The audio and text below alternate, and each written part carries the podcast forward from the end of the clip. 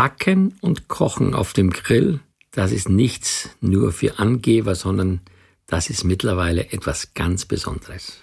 Und da gibt's ganz, ganz viele Tipps in dieser Folge dazu. Äh, unter anderem, wie kocht man auf dem Grill Spaghetti ohne Wasser und was ist eigentlich die absolute Allzweckwaffe, wenn man dieses Thema mal angehen will. Mhm. Grillen wie ein Promi-Koch mit Johann Lafer. Ja, herzlich willkommen. Ich freue mich wieder, dass ich mit Rebecca Rodian hier sitzen darf. Äh, mittlerweile hat sie auch sehr, sehr viel Erfahrung und Ahnung zum Thema Grillen. Es macht mir Spaß. Du bist eine kongeniale Partnerin. Vielen Dank. Du hast, äh, ich glaube, doch auch einiges in den letzten Wochen dazugelernt, oder? Absolut. Es geht mir jetzt schon so manchmal, muss ich dir sagen, dass wenn ich Leute beim Grillen sehe und dann zum Beispiel die mit einer Gabel ins Fleisch so reinstoßen, und ich mir so, nein, das nicht. Genau. Der Johann hat gesagt, das ist eine schlechte Idee und so. Dann würde man manchmal am liebsten irgendwie hinspringen, so im Park, wenn man dann so kleine Gruppen sieht und sagen, nein, so geht's auf gar keinen Fall. Aber man muss sich dann zurückhalten, sagen, okay, das machen die Leute eben so. Aber ja, tatsächlich ist es so, ich habe sehr, sehr viel gelernt. Und ich bin mir sicher, dass wir auch heute in dieser Folge, bei der wir darüber sprechen wollen, wie der Grill als Küchenersatz funktioniert, also Kochen und Backen auf dem Grill. Und ich weiß, dass du da der absolute Oberprofi drin bist. Und deswegen freue ich mich sehr. Aber ich glaube, wir müssen erstmal so ein bisschen geschichtlich da nochmal drauf gucken. Ja, weil ich glaube, der Vormensch oder der, sagt man auch vielleicht, der Mensch als solches hatte überhaupt keine Ahnung vom Grillen oder überhaupt ein Haus oder eine Küche, um zu kochen. Mhm. Und deswegen natürlich äh, hat man dann vor tausend von Jahren einfach gemerkt, dass wenn man etwas verkokelt oder irgendwie zubereitet, ja, dass das A besser in der Verdauung ist und auch besser haltbar ist. Und so ist man erstmal draufgekommen, dass man eben dann das erlegte Tier oder was auch immer die dann hatten, durch, diesen, durch diese Veränderung einfach besser verzehren kann. Das hat ja auch das, das Leben und das Essen der Menschen äh, damals sehr verbessert.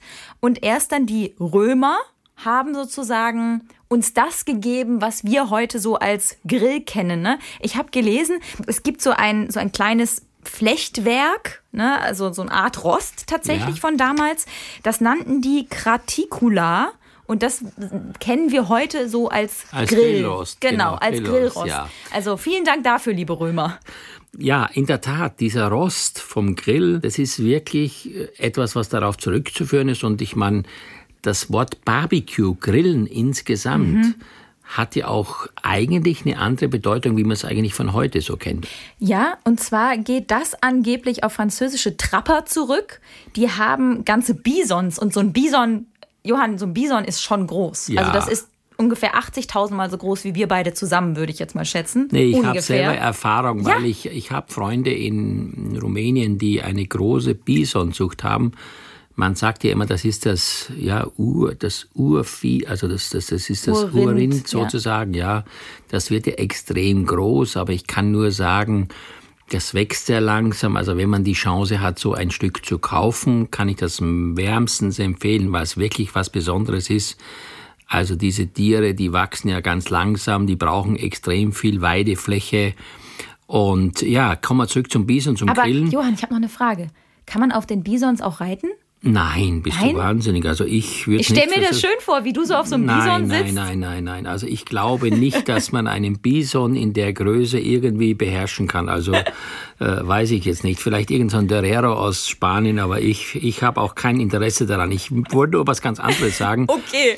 Du hast ja gesagt äh, Barbecue Bison, ja, und das heißt ja Barbecue, also das heißt eigentlich auf Deutsch vom Bart bis zum Schwanz. Ja? Also man hat das Stier komplett, äh, komplett gegrillt, also von hinten bis nach vorne. Und das ist ja heute auch oft so, dass ich das ein bisschen schade finde, dass wir immer nur so Edelteile äh, grillen. Ich war mal in Griechenland eingeladen zu diesen orthodoxen Kirchenfest mhm. und das ist dort Tradition, dass man zum Beispiel ein ganzes Lamm grillt. Ja, also ich muss sagen, natürlich gewöhnungsbedürftig, aber da hat man immer noch das Verständnis dafür, wie man das auch früher hatte, eben beim Bison, dass man so ein Tier auch ganz langsam und in aller Ruhe äh, komplett verarbeiten kann, nicht nur das Steak oder nicht nur, ich sag mal, das Filet, sondern man hat wirklich vom Kopf bis zum Schwanz das Tier komplett zubereitet und Ich meine, wenn du schon mal auf der Wiesen warst, im Oktoberfest, da gibt's eine, in München. ja, da gibt's eine, Okto gibt's eine Ochsenbraterei. Mhm. Weißt du, da wird ja auch so ein Ochse, der braucht ja ewig lange. Aber natürlich dann werden da dünne Scheiben abgeschnitten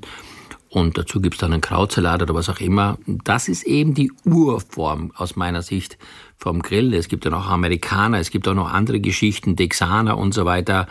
Aber aus meiner Sicht würde man sagen, darauf zurückzuführen ist so ein bisschen dieses Barbecue, ja, also vom, vom, vom Kopf bis zum Schwanz könnte man sagen. Wir haben ja übers Grillen schon wahnsinnig viel in den letzten Folgen gesprochen. Äh, könnt ihr euch auch gerne noch alle anhören. Es ging schon um Fisch, es ging schon um Fleisch, es ging schon um vegetarisches und veganes Grillen, was mich persönlich als Vegetarierin natürlich sehr interessiert hat. Aber ganz wichtig ist eben, man kann mit dem Grill nicht nur grillen und das merkt man auch an dem äh, Trend, der jetzt sich so langsam durchsetzt, ne? Ja, also ich habe mal nachgelesen in der Süddeutschen Zeitung äh, 2021, da äh, war so ein Artikel, die Outdoor-Küche ist das neue Statussymbol der Gartenbesitzer. Und ich glaube, das hat jeder schon gemerkt. Also ich habe so das Gefühl, das, was früher mal war das Auto in der Garage war oder vielleicht für den Pfälzer der Teppich an der Wand, keine Ahnung, ist so ein bisschen jetzt der Grill geworden. Das Gute ist, ihr, äh, liebe Zuhörerinnen und Zuhörer, ihr braucht jetzt nicht euch eine komplette Outdoor-Küche einrichten, also mit irgendwie Kochfeld, da ist ja ganz viel dabei, ne? die gibt's ja auch mittlerweile fertig zu kaufen, sondern ähm, wir werden heute in diesem Podcast Tipps geben, wie man eben mit einem ganz normalen Grill, und dafür bist du als unser Experte ja eben hier, sozusagen eine Küche draußen nur mit einem Grill haben kann. Ja, Wir wollen als allererstes jetzt mal gucken, welche Utensilien man denn braucht, um einen normalen Grill optimal als Küchenersatz nutzen zu können.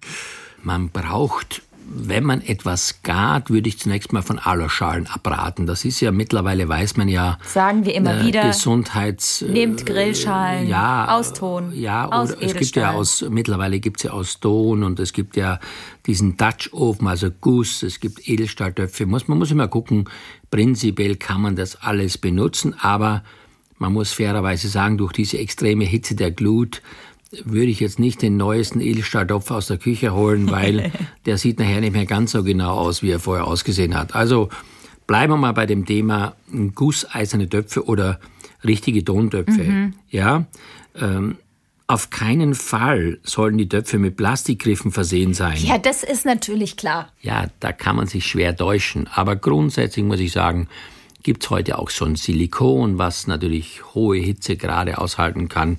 Aber ich würde in der Regel wirklich das aus Vollmetall oder aus Guss bevorzugen.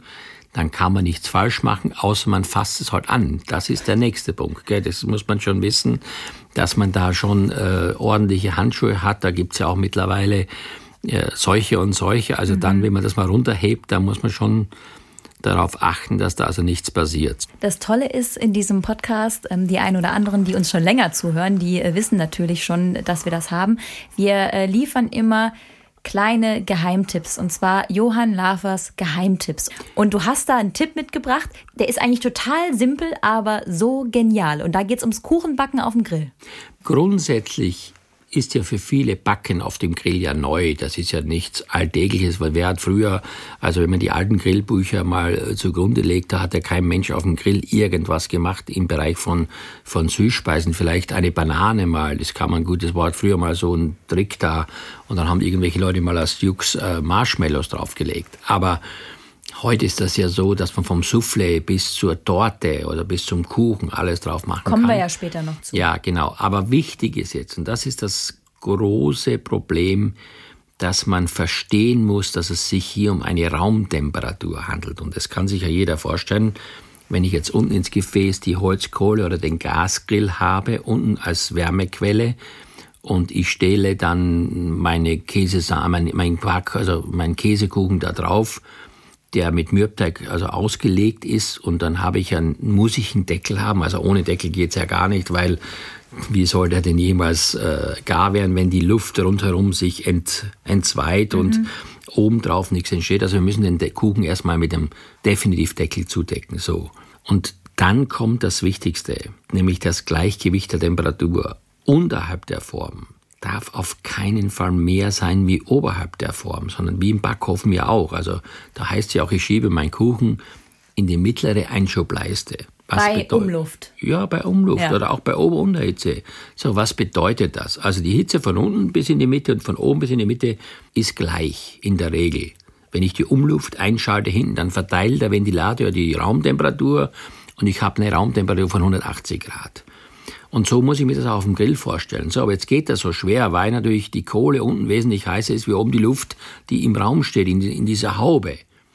Deswegen empfehle ich immer entweder einen Kochtopf oder eine Grillschale auf den Grill umgekehrt zu stellen und dann darauf den Kuchen zu stellen, dass man quasi, wenn man jetzt die Haube sieht und unten drunter den Rost sieht, auch da würde ich erstmal die Kohle, da wo der Kuchen Zur Seite schieben. Ne? wegschieben, links und rechts. Und dann stellst du einfach umgekehrt einen Kochtopf drauf oder so eine Grill, so eine Tonschale, gibt's ja wunderbare. Und dann tust darauf den Kuchen. Und dann hast du im Prinzip das, was du auch zu Hause hast mit dem Backofen. Du hast ihn in der Mitte von dem Raum. Also du hast von oben die Hitze, du hast von unten die Hitze.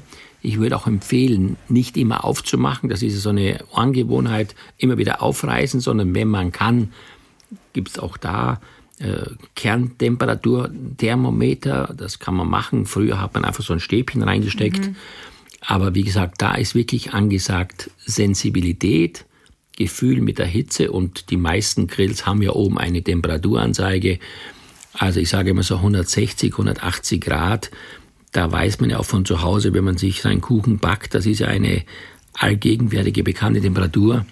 Die sollte auf dem Grill auf eingehalten werden. Johann Lafers Geheimtipp in Sachen Kuchenbacken auf dem Grill mit einer ganz einfachen Geschichte, die ihr auf jeden Fall zu Hause nachmachen könnt. Wir wollen heute in dieser Folge natürlich viele gute Tipps geben, wie ihr Kochen und Backen auf dem Grill perfektionieren könnt. Und eine, ja, ich sag mal, Allzweckwaffe bei diesem Thema ist der Dutch Oven oder gusseiserner Topf oder auch Feuertopf, ne? Gibt es ja mittlerweile auch äh, in allen Größen, äh, gibt es auch sehr oft Angebote. Ich muss sagen, ist ein Muss, weil zum Beispiel Schmoren oder Brotbacken oder Fleischgerichte, Gemüsegerichte, äh, da braucht man ja auch mal irgendwann mal etwas, wo man eine Flüssigkeit dazu gibt. Und ich meine, ich stelle mir gerade vor, äh, ich möchte irgendwie irgendwas, ein Gulasch schmoren auf dem Grill und äh, habe kein Gefäß dafür. Das funktioniert ja nicht. Also dass er, dieser gusseiserne Topf ist wirklich für mich eine Voraussetzung für viele Gerichte. Und ich habe nachgelesen, woher der Begriff Dutch Oven kommt. Da gibt es so eine Theorie, du weißt es wahrscheinlich. Ja, es hat was, glaube ich, mit der Produktion, ich glaube in Holland von, von, von Gusseisen mit Sand irgendwas zu tun. Ne? Irgendwie so. Die haben da so ein spezielles Verfahren gehabt ähm, in Holland, ähm, haben so trockenen Sand verwendet beim Schmelzen und dadurch hatten die Töpfe eine glattere Oberfläche. So in Holland. In England haben die auch gusseisernes Zeug gemacht, waren aber noch nicht so weit. Und dann ist irgendwann ein Typ aus England nach Holland gefahren und hat dann dieses System, diese Variante, wie man diese gusseisernen Töpfe macht, nach England importiert. So. Das war da irgendwie 17. Jahrhundert oder so, war das 16. genau. 17. Jahrhundert. Und hat dann äh, das adaptiert und als er dann in England äh, war und das so gemacht hat, hat er sich das patentieren lassen und hat aber dieses gusseiserne Zeug dann in Großbritannien produziert. Und weil das aber auf die holländische Herstellungsweise zurückgeht, nannte man diese Kochtöpfe dann Dutch Oven. Heute gibt's ja ganz viele und äh, man, das, was man früher mit Sand gemacht hat, das empfehle ich heute wie folgt. Man muss so einen neuen Topf einfach, wenn man den kauft, ausbrennen. Es gibt aber auch schon, die schon so weit sind. Aber für die, die einen Topf kaufen und äh, sicher sein wollen, dass die Oberfläche des Dutch Ovens schön, also richtig schön glatt ist und so weiter, gibt's zwei Methoden. Entweder man tut da ähm, Öl rein und lässt das ganz, ganz lange erhitzen, dann verbrennt das so richtig schön drinnen da. Das ist das Rauch dann. Das sollte man auf jeden Fall auch nur draußen machen. Oder Bitte, ja. Wir machen das auch, äh, wir in der Küche, wenn wir so eiserne Pfannen haben, mit Salz. Also wir machen viel Salz rein und lassen das ganz lange brennen, dieses Salz. Dadurch geht da diese möglicherweise Schicht runter von, dem, von der Produktion und dann ist der sehr, sehr glatt oder die Oberfläche ist sehr glatt und dann kann man damit, wie gesagt, wahnsinnig viele Dinge machen. Und vielleicht für alle, die das sowas noch nicht gehabt haben. Zum Beispiel, wenn du ein Schmorgericht machst auf dem Grill, dann hast du ja unten die Kohle, aber dann kannst du oben auf dem Deckel auch Kohle geben. Und dann wirst du sehen, dann gart dieses Fleisch durch die Hitze von oben und von unten gleichmäßig im eigenen Aroma.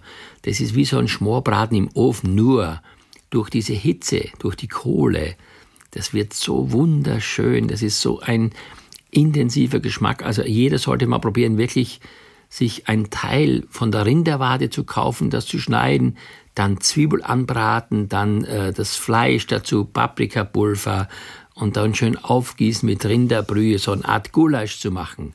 Das schmeckt einfach spektakulär, weil es eben rundherum auf der Seite oben und unten langsam und gleichmäßig schmort. Das Gericht wird sozusagen von der Kohle über den Dutch Ofen umarmt. Ich stelle mir das jetzt so vor, wie jede einzelne Kohle so ein kleines heißes Ding ist und das ist ja. wie so ein wie so ein groß es ist wie eine große Wärmflasche drumrum im Prinzip. Im kleinen Prinzip eine Baked Potato ist ja auch so ähnlich. Weißt du, eine Baked Potato ja. durch die Alufolie, wenn man die reinmacht, die gart ja auch dann von unten und von oben, dann wird sie schön, die kann man auch in die Glut legen. Oder früher hat man auch so Maiskolben noch reingelegt und so weiter. Da heute in der modernen Küche ganz populär ist Lauch reinzulegen der verbrennt außen komplett, wenn man den ins Feuer legt, aber in der Mitte der Kern, das, das was dann übrig bleibt, dieses Weiße, das hat eine Süße, das hat ein, ein, ein Röstaroma, ein, ein Geschmack, das ist einzigartig. Hast du ein Lieblingsgericht aus dem Dutch Oven? Also da habe ich ganz viele. Ein Schmorbraten vom Rind zum Beispiel, also so ein Schulterscherzel, man brät da einfach Gemüsewürfel an. Also zuerst das Fleisch anbraten, dann rausnehmen Gemüsewürfel. Dann macht man rein natürlich ein bisschen Tomatenmark. Man macht rein Rinderbrühe. Man macht rein ein bisschen Portwein oder Rotwein. Und dann kann man sich ja vorstellen, Honig ein bisschen rein und dann macht man den Deckel drauf. Und das ist dann wie so eine Sauna, weißt, wie so eine intensive Sauna. Also in mhm. diesem Garraum von allen Seiten bekommt das Fleisch dann diese, diesen Druck, diese Wärme, dieses Aroma. Und da kann man sich ja dann vorstellen, was am Ende dabei rauskommt. Ja, weil Schmoren war schon immer eines der größten Dinge in der Küche, die man beherrschen musste. Also wir sprechen heute über einen Grill-Podcast. Wir sprechen jetzt nicht über eine Küchensendung. Und da sieht man plötzlich, wie sehr man mit dem offenen Feuer gut schmoren kann. Ja, also absolut. also das ist also absolut was Besonderes. Der Dutch Ofen. Und mit dem Deckel vom Dutch Ofen kann man auch noch mal ähm, richtig was machen. Du hast vorhin schon gesagt, das Fleisch vorher anbraten. Das geht aber quasi auch im Deckel, ne? Ja, das, den Deckel kann man auch natürlich benutzen, klar.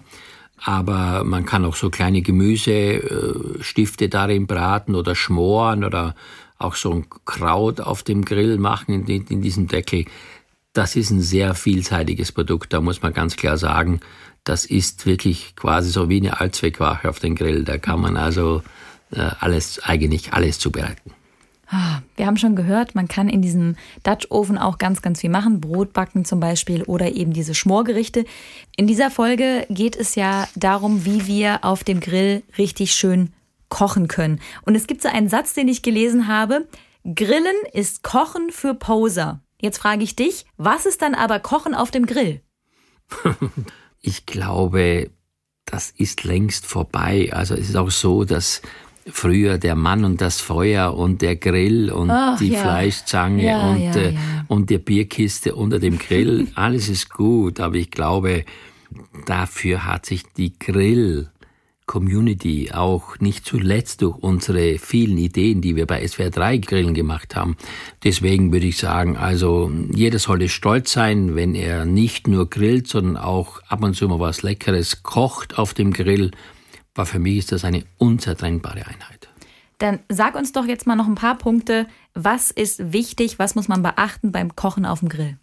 Da ist zum Beispiel wichtig natürlich, nehmen wir mal das Beispiel von Schmoren wie vorhin, gleichmäßige Hitze. Mhm. Also nicht jetzt unten drunter, da brennt die Glut und oben drauf oder, oder ich habe keinen Deckel drüber oder was auch immer. Dann, das ist also wichtig, ja. Und dann natürlich insgesamt würde ich sagen, man muss beim Kochen auf dem Grill auch anders reagieren, weil viele Dinge gehen schneller. Gell? Also zum Beispiel durch das schnelle Erhitzen eines Bodens. Nehmen wir mal das Beispiel wir machen, ich mache jetzt mal einen Vorschlag vielleicht von so einem Kichererbsengulasch. Mhm. Da werden ja äh, so viele Dinge angebraten wie Schalotten, Knoblauch äh, in Butterschmalz. Und das ist ja oft der Fall, weißt, wenn ich dann den Topf draufstelle und ich mache das Butterschmalz rein und dann merke ich plötzlich, das raucht sofort, weil der Topf zu heiß geworden ist. Deswegen würde ich immer sagen, Meine Idee ist lieber das Butterschmalz, die Schalotten und den Knoblauch in den kalten Topf reingeben mhm. und dann aufsetzen, dann habe ich es besser im Griff. Ansonsten könnte sein, dass sofort die Zwiebel und dann sind sie bitter verbrannt sind oder, oder der Knoblauch. Ja, und dann natürlich zum Beispiel so wie hier äh, beim Kichererbsenkohl gebe ich Tomatenmark dazu, Paprikapulver sind beide sehr, sehr sensible Gewürze. Wenn Paprikapulver zu lange bräunt, wird's bitter dann Kreuzkümmel, dann kommen rein die gekochten Kichererbsen aus der Dose, dann gebe ich natürlich rein den Gemüsefond, ein bisschen Thymian, Creme fraiche, Chilipulver und dann nochmal geräucherten Tofu und ein bisschen Olivenöl.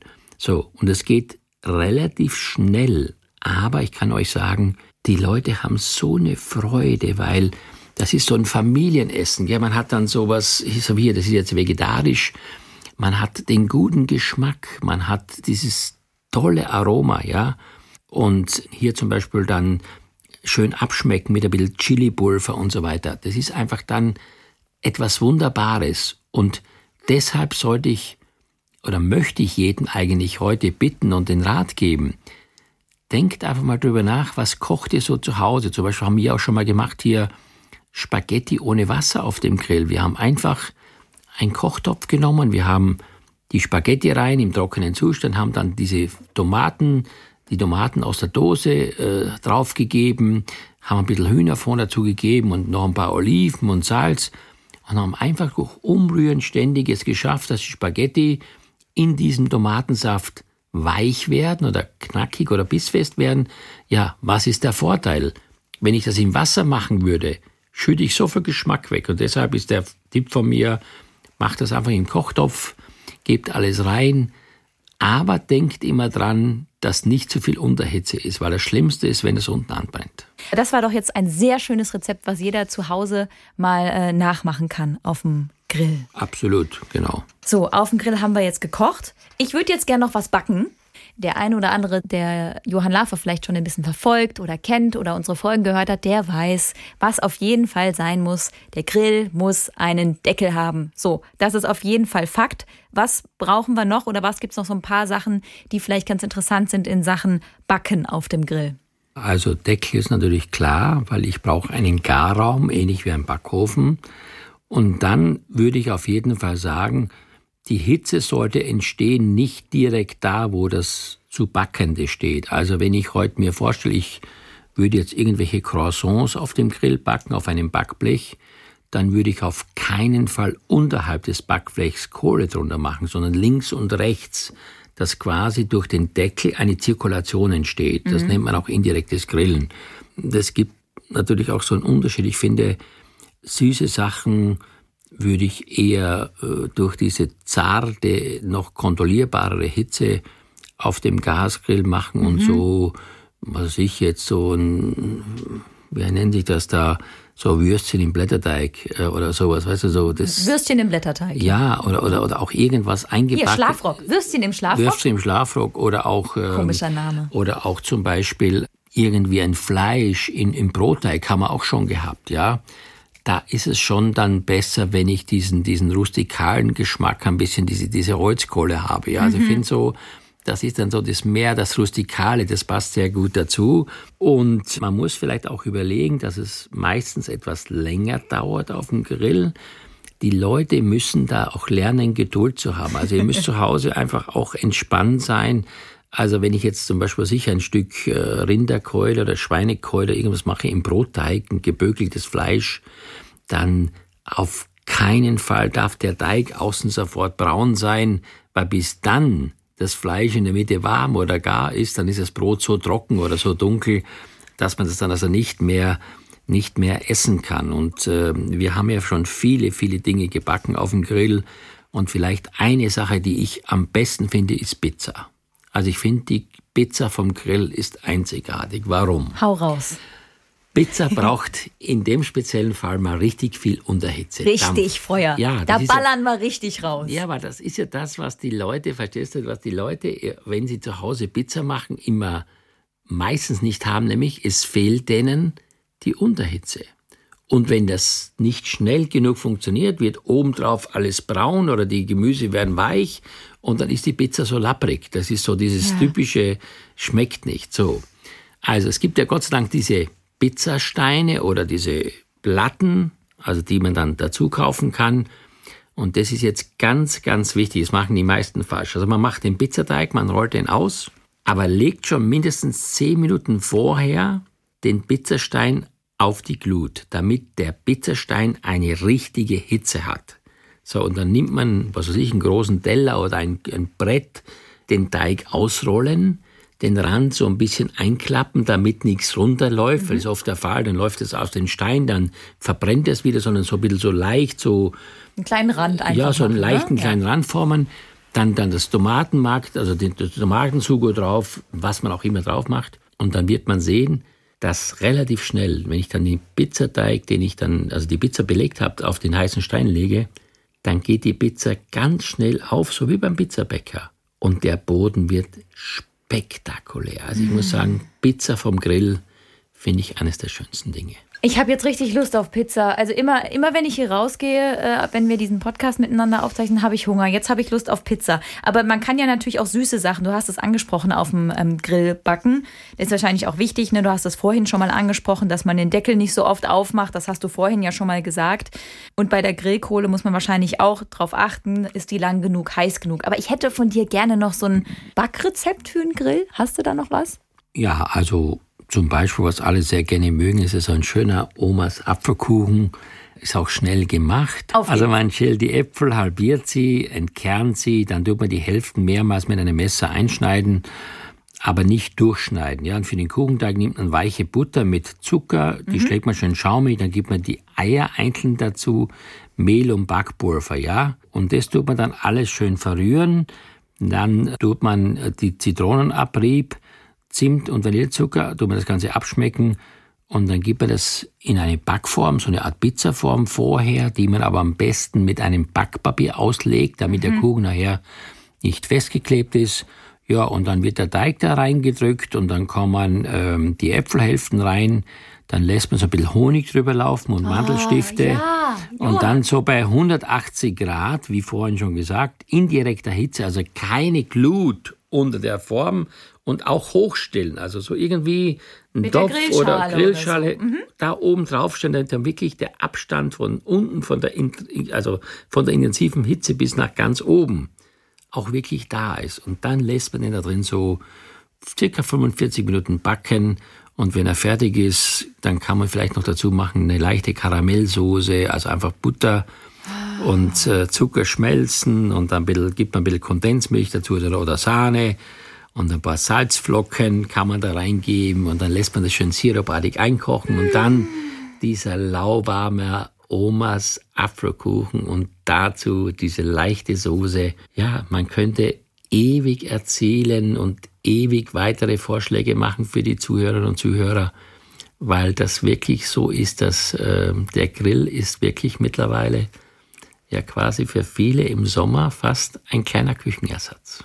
Mensch, dann äh, freuen wir uns, wenn äh, ihr vielleicht das eine oder andere kleine Rezept von Johann ausprobiert. Ihr könnt uns auch gerne mal Fotos schicken oder so an grillen.swr3.de. Und wenn ihr noch nicht genug habt, dann hört gerne die anderen Folgen, die wir schon gemacht haben. Wir sind jetzt gerade bei Folge Nummer 11. Das heißt, ihr habt zehn andere Folgen, die ihr anhören könnt ähm, und ausprobieren könnt, was für schöne kleine Rezepte und Ideen von Johann da dabei sind. Und dann freuen wir uns, wenn ihr in zwei Wochen wieder dabei seid. Weißt du, worüber ich mich freue? Johann, du hast diesmal gar nicht gefragt, was meine Handtasche ist. Ich hätte es dir ja ah. heute verraten. Ja, Tschüss. Ja. Grillen wie ein Promi-Koch mit Johann Lafer. Der Podcast zum großen SWR3-Grillen. Alle 14 Tage neu. Überall da, wo es Podcasts gibt.